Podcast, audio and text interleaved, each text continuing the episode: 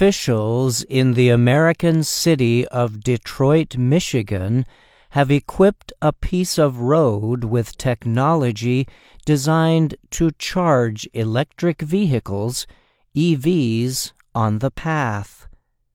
The roadway is meant to serve as a demonstration project for the technology, which could be expanded to larger road systems. Leaders of the project say it is believed to be the country's first public wireless charging roadway built for EVs. The system uses a series of copper wires placed underneath the road. These wires have the ability to send electricity through a magnetic field to charge an EV's battery. Charging can happen while the car is driving or sitting above the equipment. The technology was created by an Israeli company called Electreon, a developer of wireless charging solutions for EVs. The company currently has contracts to build similar roadways in Israel, Sweden, Italy, and Germany.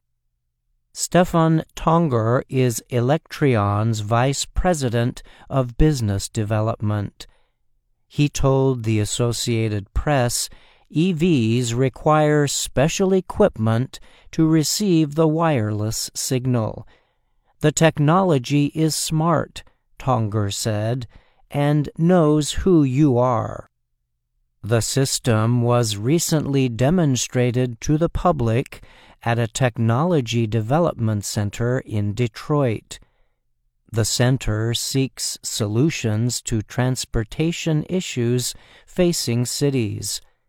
The effort, which includes several development projects, is where Ford Motor Company is building a factory to develop self driving vehicles. The electrified road stretches about one half kilometer. It will be used to test and improve the technology in preparation for wider releases, said Michigan's Department of Transportation, DOT. Tongur said the project aims to demonstrate how wireless charging unlocks widespread EV adoption addressing limited range, grid limitations, and battery size and costs.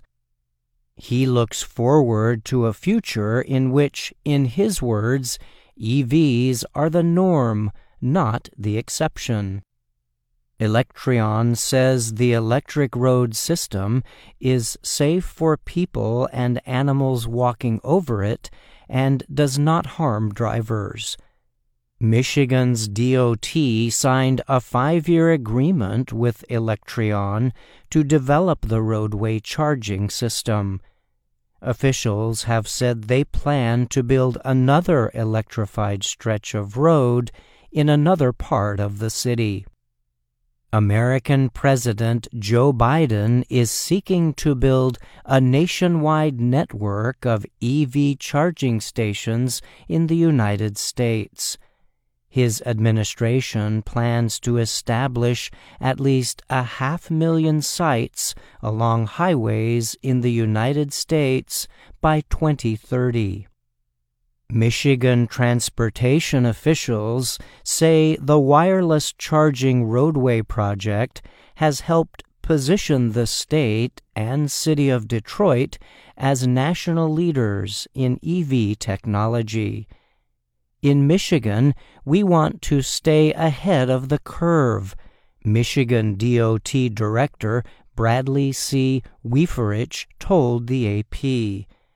He added, We want to lead the curve.